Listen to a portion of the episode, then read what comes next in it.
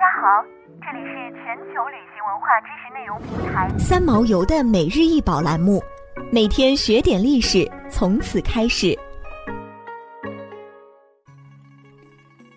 每天学点历史，从每日一宝开始。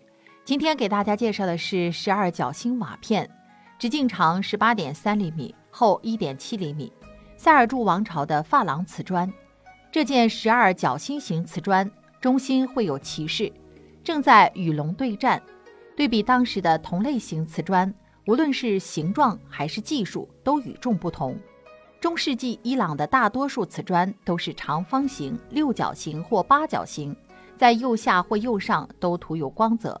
十二角星形瓷砖带有凸起和镀金图案的珐琅瓷砖技术，往往用于陶瓷器皿，现收藏于美国弗里尔美术馆。这件星形状瓷砖的图案。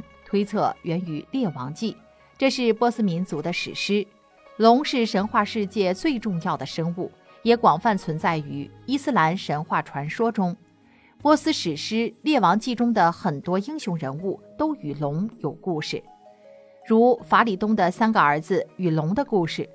波斯国王法里东为了测试他的三个儿子，自己化身为一条大龙，口吐火焰。这时，大儿子说：“任何聪明人都不会与龙打斗。”于是逃跑了。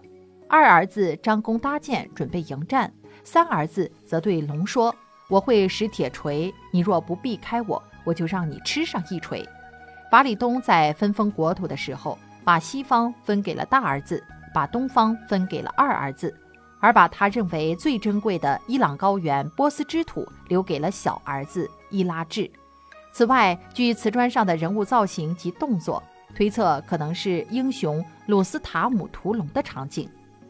波斯瓷砖被认为是伊朗建筑中的重要标志和突出的装饰元素之一，也是这片土地的传统工艺品之一。